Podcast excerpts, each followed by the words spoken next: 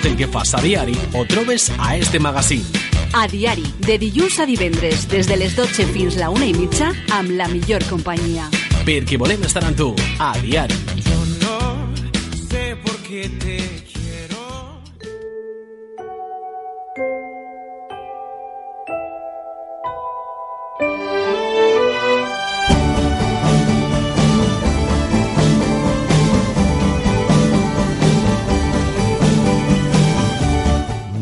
36 minutos de la mañana de este lunes 18 de noviembre. Y como cada 15 días tenemos ya en el estudio a Blanca Jorge, ya que hoy vamos a hablar de la relación existente entre psicología y nutrición o el hecho de alimentarse, de ingerir alimentos. Muy buenos días, Blanca. Buenos días. Hoy vamos a hablar de esa relación existente, como decíamos, ¿no? Entre alimentarnos, nutrirnos y psicología, nuestra mente. Exacto. Porque a simple vista puede parecer que no haya ningún nexo, pero vamos a comprobar que existe en muchos aspectos. Sí, vamos a ver que en más aspectos de los que nos pensamos hay una relación bastante importante. Pero como siempre, antes de comenzar, Blanca, recordamos a nuestros oyentes cómo pueden contactar contigo. Pues a través de mi número de teléfono 600-712-444, de mi página web blancajorge.com o físicamente aquí en Manises, en la calle Ramón y Cajal número 2. Ya sabemos cómo podemos contactar y Blanca, ¿qué podemos eh, decir a modo de introducción? Pues eso, que a la hora, digamos, de, de abordar la relación entre la salud mental, digamos, y la alimentación, es verdad que conviene tener en cuenta que los actos de comer, beber, etcétera, no solo representan una conducta biológica destinada a sobrevivir, sino que también son actos que tienen un- en conjunto un gran significado tanto social como, como cultural. O sea, nos reunimos muchas veces para celebrar cualquier cosa y es comiendo, o si hace tiempo que no vemos a alguien, quedamos para comer, para Siempre cenar. es alrededor de la mesa. Exactamente. Y lo que comemos no solo afecta a cómo nos sentimos, sino que cómo nos sentimos también va a afectar a nuestra manera de, de comer. Y es por esta razón que existe pues es una rama de la psicología que se especializa en cuidar la forma en la que nos alimentamos, que suele llamarse pues psicología de la nutrición o psicología de la alimentación, por lo que decíamos, porque la relación es bastante estrecha y la psicología y la nutrición son dos disciplinas que, dos disciplinas que están muy ligadas, igual que por ejemplo la psicología y el deporte, y es por eso que en los últimos años cada vez hay una mayor conciencia de cómo la alimentación y lo que ingerimos va a afectar tanto a nuestro estado emocional como también nuestro estado emocional va a afectar a lo que comemos. Es decir, ya no solo comer por el hecho de que tenemos que comer, sino que depende cómo yo esté en ese momento, pues comer unas cosas u otras que me pueden perjudicar más o menos. Y también al revés, depende de lo que coma, luego me voy a encontrar de una manera u otra. Es lo típico que decimos, ¿no? Mira, me han dado una mala noticia, se me han quitado las ganas de comer. O mira, me encuentro muy mal y es que yo cuando me encuentro mal me da por comer mucho. Exacto. O tengo necesidad de chocolate. Exacto, sí, sí, o sea, es- ese tipo de ejemplos, claramente. Bueno, pues háblanos de, de esa utilidad existente entre la psicología aplicada a, a la alimentación. Lo cierto es eso, que si una mentalidad positiva, digamos, afecta a, por ejemplo, un rendimiento deportivo óptimo, igual nos va a pasar con la gestión de las emociones, que va a ser determinante a la hora, por ejemplo, de seguir una dieta o de seguir una alimentación sana. Pero los factores psicológicos no solo son importantes, digamos, a la adherencia de esa dieta, es decir, a que, a que la mantengan el tiempo, sino que la psicología también aporta conocimiento sobre cómo, por ejemplo, podemos maximizar la experiencia a la hora de comer. Por ejemplo, hay gente que le pasa al re- o sea, hay gente, podemos tener en mente gente que le gusta mucho comer, pero a lo mejor tenemos en mente también gente que a lo mejor no le gusta comer y tiene que hacer una determinada dieta o seguir unas determinadas pautas que también le pueden costar porque puede ser un, un suplicio determinados alimentos o, o determinadas comidas del día. Y de hecho, pues eso, comer no es solamente un acto instintivo, sino pues eso que entran en juego los cinco sentidos, además también pues eso de los aspectos psicológicos de las expectativas que tengamos, de la memoria, es decir, de co- comidas anteriores y también de lo que decíamos las emociones. Y esto a veces causa que o sea, causa que está, está cada vez más presente, digamos, una cosa que llamamos la neurogastronomía. Es decir, comer con el paladar, porque al final es un acto del cerebro. O sea, estamos comiendo, pero también nuestro cerebro en ese momento está funcionando. Y cada individuo al final tiene una interpretación única y subjetiva sobre los sabores. Hay cosas que hay gente que le encantan y gente que, que odia. Por y es el ejemplo, mismo eh, alimento. El plato que te hacía tu madre de no sé qué. Y lo guardas eh, en tu mente, ¿no? Con un recuerdo. Exacto, porque ahí se mezclan eso, las emociones, el sabor, lo que decíamos. Y en este sentido, pues eso, la psicología de la alimentación no solo se aplica para mejorar el bienestar de las personas, sino que, por ejemplo, los restaurantes también hacen uso de esta psicología ambiental para que los clientes estén más satisfechos con lo que consuman o que consuman más incluso. Es decir, al final es un acto, desde que entramos a un restaurante hasta que nos vamos, es un acto bastante importante y, y interviene en los cinco sentidos. Sí, sí, como en las tiendas, ¿no? Que la música nos sugiere o nos invita a estar a gusto, a los olores. Por eso que también en los restaurantes ha llegado esa psicología. Exacto. Y bueno, ¿cuál es la relación entre dieta y psicología?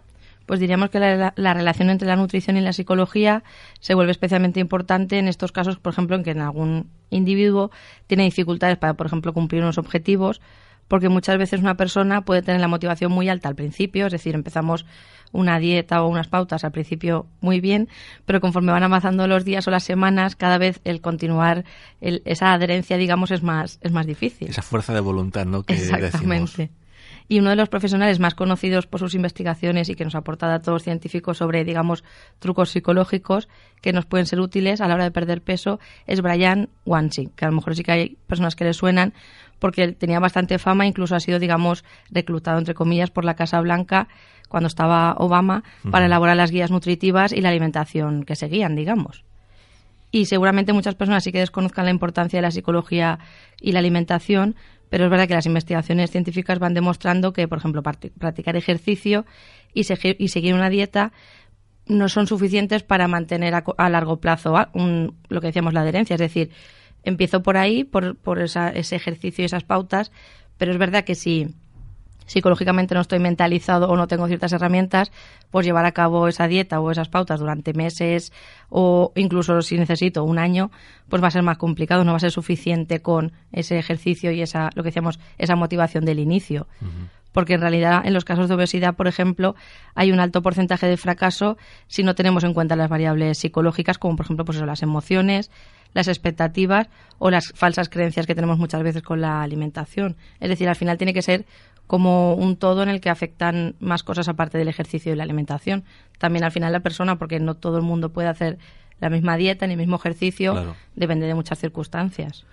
Y bueno, háblanos también de, de salud mental y de alimentación, de esas emociones. Sí, las emociones sin duda son aparte con los ejemplos que tú comentabas antes, si estoy triste hay gente que come más o come menos, o tengo ansiedad, o estoy muy contento. Es decir, al final las emociones nos condicionan mucho. Eso es una montaña rusa, ¿eh? Sí. y son clave, pues eso, en la adherencia de una dieta.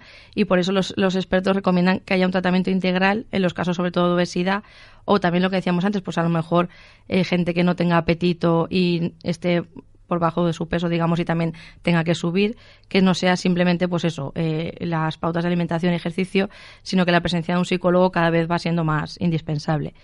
Y pocos dudan de la importancia del entrenamiento físico, eso está claro, y de la nutrición, pero es verdad que la figura del psicólogo hay veces que aún no está del todo, o sea, que no la asociamos, digamos, con casos de, de perder peso o de conseguir un peso saludable, no asociamos que el psicólogo nos pueda ayudar. Pensamos siempre en el nutricionista, Exacto y al final no es quitar o poner a un profesional, sino al final que sea un tratamiento integral de todos. Porque, por ejemplo, pues eso, en la obesidad o, por ejemplo, también cuando tenemos depresión también nos afecta a la hora de comer, también cuando tenemos ansiedad, cuando tenemos, o, por ejemplo, si estamos hablando de casos de anorexia, de bulimia, etcétera, aparte de un nutricionista, evidentemente necesitamos sí o sí un psicólogo. Por tanto, pues eso es un contexto muy variado y complejo y sí que necesitamos que sea algo multidisciplinar, entre comillas. Porque en este sentido, la terapia conductual, por ejemplo, que vamos a hacer con un psicólogo, pues puede ser muy efectiva, lo que decíamos, pues gestionar esos momentos de, tristeza o de alegría que no influyan que coma más o menos o mejor o peor, sino que seamos capaces de, controlarlo. También podemos hablar de, de un término, de un concepto como es la alimentación emocional. Sí, viene un poco vinculado con lo que estábamos diciendo. Y es, es frecuente que muchas personas reciban educación en alimentación, es decir, sepan qué comer, qué no comer, porque más o menos nuestras madres o quien nos ha, digamos, ido alimentando siempre nos van enseñando cositas. Pero es, es, verdad que, sin embargo, somos más incapaces a lo mejor de a lo mejor alimentarnos de una manera saludable para, para pese a desearlo. Es decir, yo sé que tengo que comer esto o que no tengo que comer lo otro, pero a lo mejor luego llevarlo a cabo no me han enseñado a hacerlo. Exacto. Y esto ocurre muchas veces no solo pues eso por creencias irracionales que tenemos o también a veces porque los objetivos son poco realistas, porque a veces queremos eh, o perder ya o conseguir determinado músculo ya o que vamos, que sea ya en cuestión de una semana, dos semanas, conseguir un objetivo que a lo mejor requiere más, más tiempo.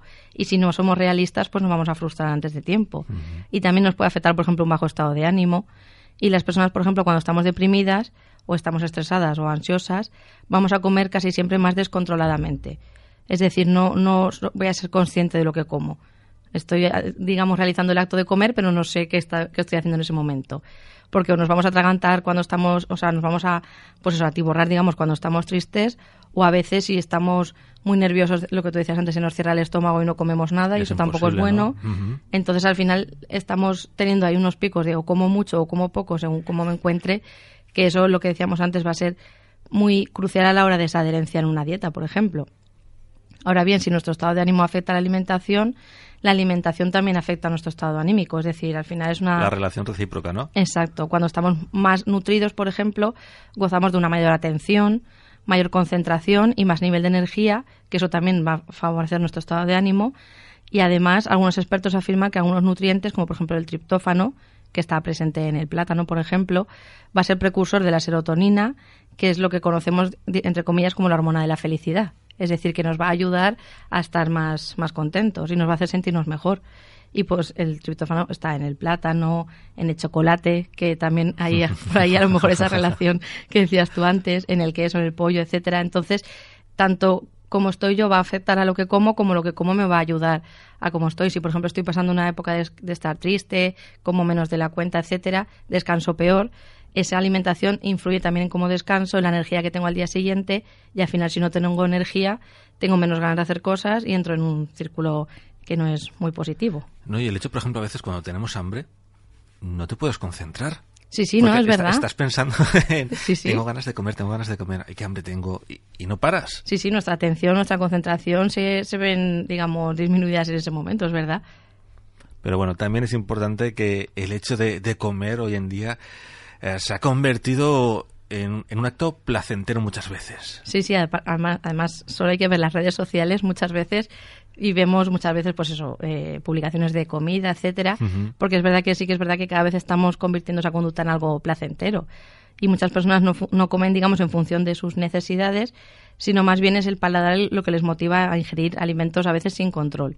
Y esto puede parecer un acto cotidiano, pero puede ser muy perjudicial, por ejemplo, para la salud si abusamos de comidas que tienen un bajo valor nutricional, por ejemplo, y un alto contenido de sustancias, por ejemplo, como las grasas trans, etcétera.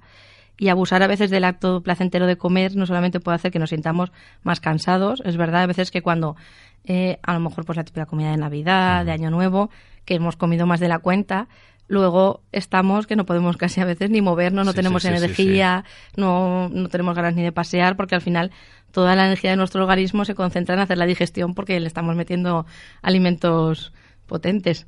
Y muchas veces hace pues lo que busquemos comidas, comida más constantemente. Y sino que también a veces puede provocar serios problemas de salud.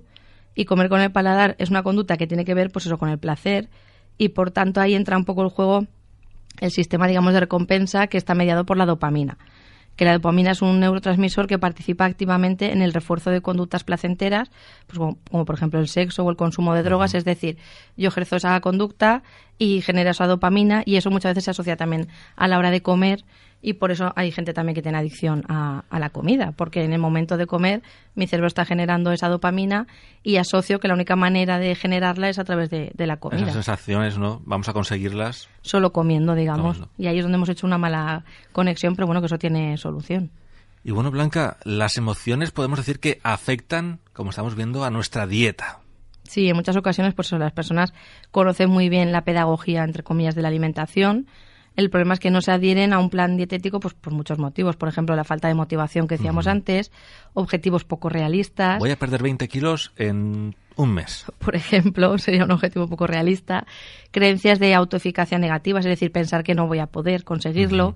O muchas veces exposición a estímulos interferentes, pues por ejemplo, tengo un cumpleaños, tengo una cena de empresa, tengo, es decir, tengo varios eventos entre comillas y no me van a poder hacer llevarlo, llevar a cabo la idea que yo me había hecho.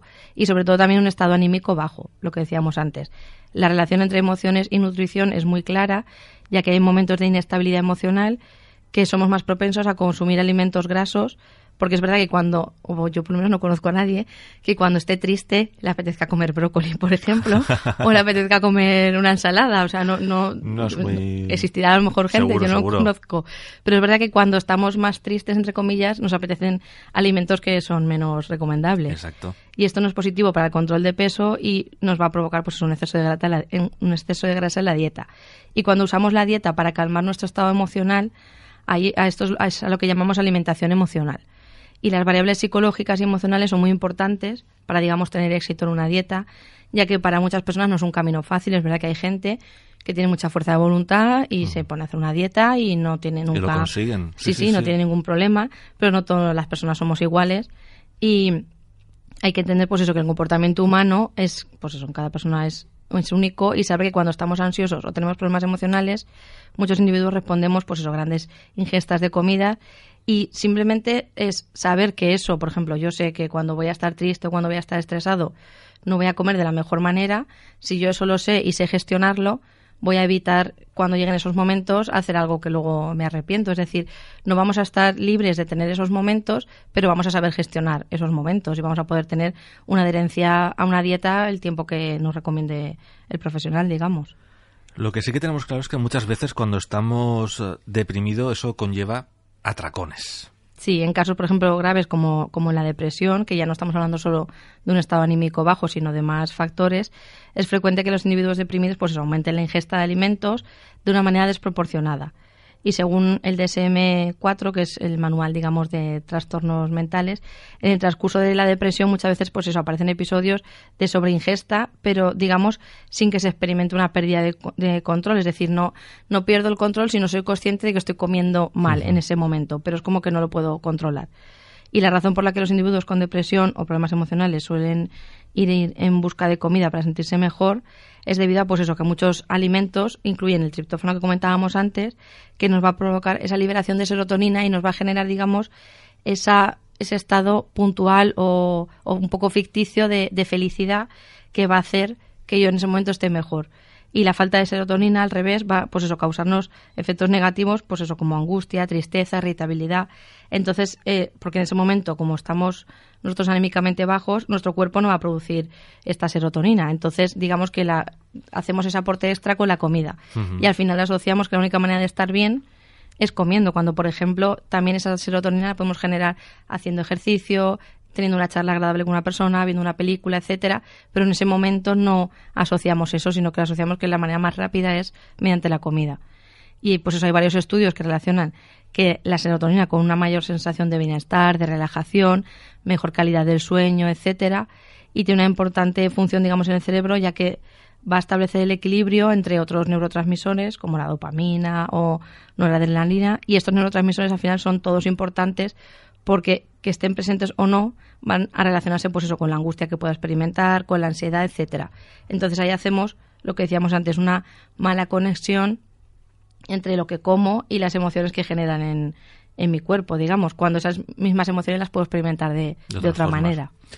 Antes, Blanca, has utilizado el término neurogastronomía. A mí me ha llamado la atención. ¿Qué es? Pues digamos que es la última tendencia en psicología de la alimentación y en realidad pues es como comer con el paladar, lo que decíamos antes, como es un acto del cerebro, en este sentido las neurociencias aplicadas se han digamos, han centrado en la alimentación, por lo que decíamos antes, hay muchos problemas de obesidad, muchos problemas de peso, etcétera, entonces han visto que es bastante importante.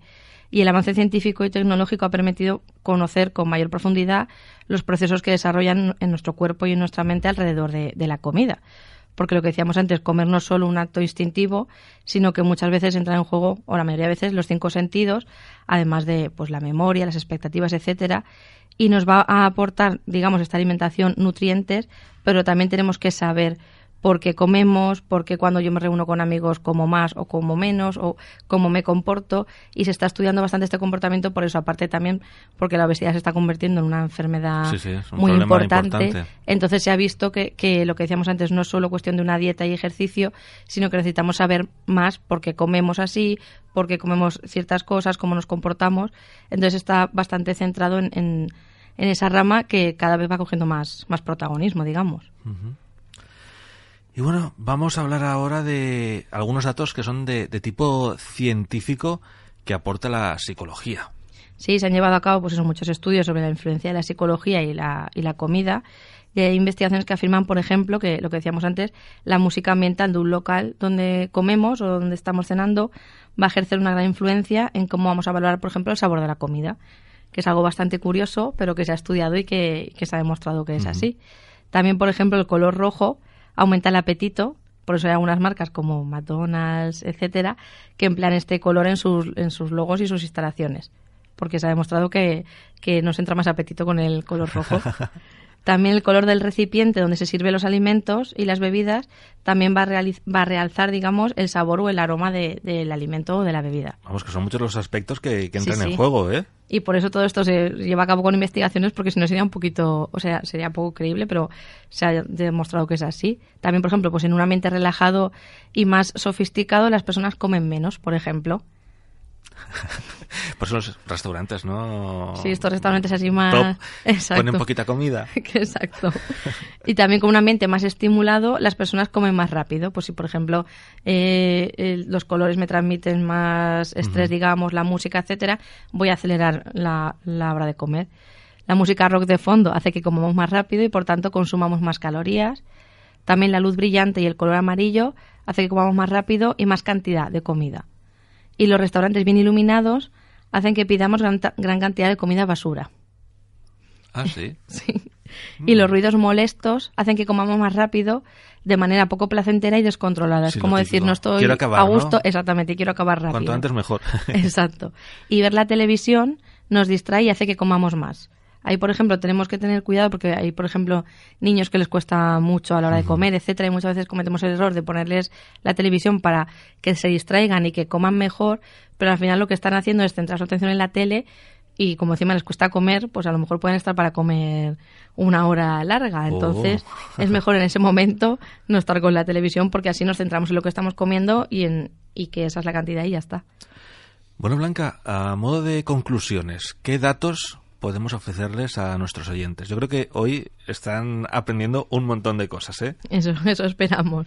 Pues que más de, por ejemplo, 27 millones de españoles eh, tienen exceso de peso, que es una cifra muy alta. Sí. Yo cuando lo, lo busqué y dije, madre mía, o sea... somos unos 40, más de la mitad de la Sí, población. sí, sí, sí, un exceso de peso, claro, no estamos diciendo Sí, sí. obesidad o qué tipo Pero- de obesidad, pero sí un exceso de peso. Y estas son las cifras, digamos, que prevé eh, una investigación del Instituto Hospital del Mar de, de Barcelona, que para 2030, tras revisar, digamos, medio centenar de estudios sobre obesidad y sobrepeso, es decir, eh, hacia, hacia dónde vamos, digamos. Y si nos vamos a datos actuales, eh, en los últimos 25 años la prevalencia de obesidad en España se ha duplicado de un 7,4 a un 17%. O sea, Importante aumento. bastante. Y la Sociedad Española de Endocrinología y Nutrición estima que el 53% de la población adulta está por encima de su peso. Y los expertos lo tienen claro, esto hay que tratarlo como, como una enfermedad, digamos, no como un problema estético, porque al final, cuando no estamos en nuestro peso, pues al final nos afecta a toda la salud. Es decir, no, es. no verlo como algo superficial, entre comillas, sino como que estamos hablando de, de salud. Y la solución pasa principalmente pues eso, por las dietas y el ejercicio y con unas pautas que pueden venir determinadas en un principio desde la atención primaria, es decir, de los médicos de cabecera. Sin embargo, muchas veces esto no es suficiente y hay otros factores que pueden interferir. Y, por ejemplo, pues eso, los, los psicólogos nos encontramos con cada vez más frecuencia eh, con personas que a lo mejor han hecho muchísimas dietas a lo largo de, de su trayectoria vital, entre comillas, pero al final a ninguna dieta eh, se han adherido, digamos, no han continuado, han abandonado, porque muchas veces no tenemos en cuenta que hay más cosas que la alimentación y el ejercicio que decíamos antes. Y en algunos casos la comida funciona, digamos, como relajante, porque disminuye la ansiedad, como algo así, digamos, como los perros de, de Pavlov, que a todos nos Sí, sí. sonará, pero a la inversa. Es decir, en lugar de responder al sonido, entre comillas, de la campanita que hacía él como anuncio de la comida, el paciente lo que hace, digamos, es adivinar, entre comillas, los alimentos que necesita para aliviar ese, ese momento triste o ese momento de bajón anímico. Y para estos casos, digamos, es, es más difícil que una persona siga una dieta o practica deporte o practique deporte. Entonces vale la pena que, que vayamos previniendo en vez de curando, es decir, que vayamos aprendiendo a cambiar hábitos, a cambiar, eh, pues eso, técnicas, adquirir pautas, etcétera, para que realmente comamos cuando tengamos hambre, cuando lo necesitemos, pero que no asociemos esas emociones con la comida y sobre todo que no nos dé tanto reparo, digamos, pues tengo un problema con la comida y necesito, lo que decíamos antes, un poco una ayuda de varios profesionales, pero que no asociemos que si tengo que perder peso, la única opción es ir a un nutricionista o hacer deporte, porque lo que decíamos, hay personas que sí que les funcionará esas, digamos, esas herramientas, pero habrá personas que necesiten ir un poco más allá y aprender a gestionar sus emociones, aprender a gestionar su ansiedad y entonces seguramente su relación con la comida mejore bastante.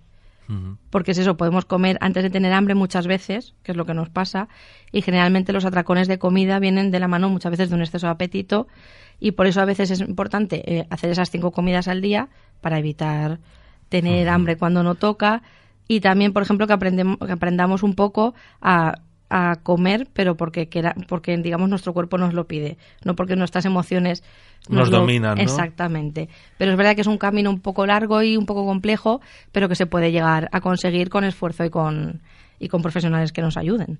Así es.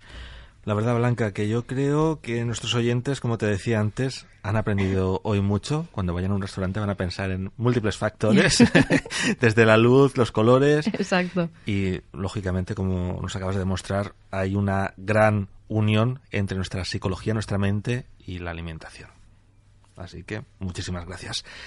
Antes de despedirnos, ¿cómo podemos contactar contigo? Vamos a recordarlo de nuevo. Pues físicamente aquí en Manises, en la calle Ramón y Cajal número 2 a través de mi número de teléfono 600-712-444 o de mi página web blancajorge.com. Blanca, muchísimas gracias por acompañarnos otro lunes y en 15 días nos volvemos a escuchar. Hasta la próxima. Hasta pronto.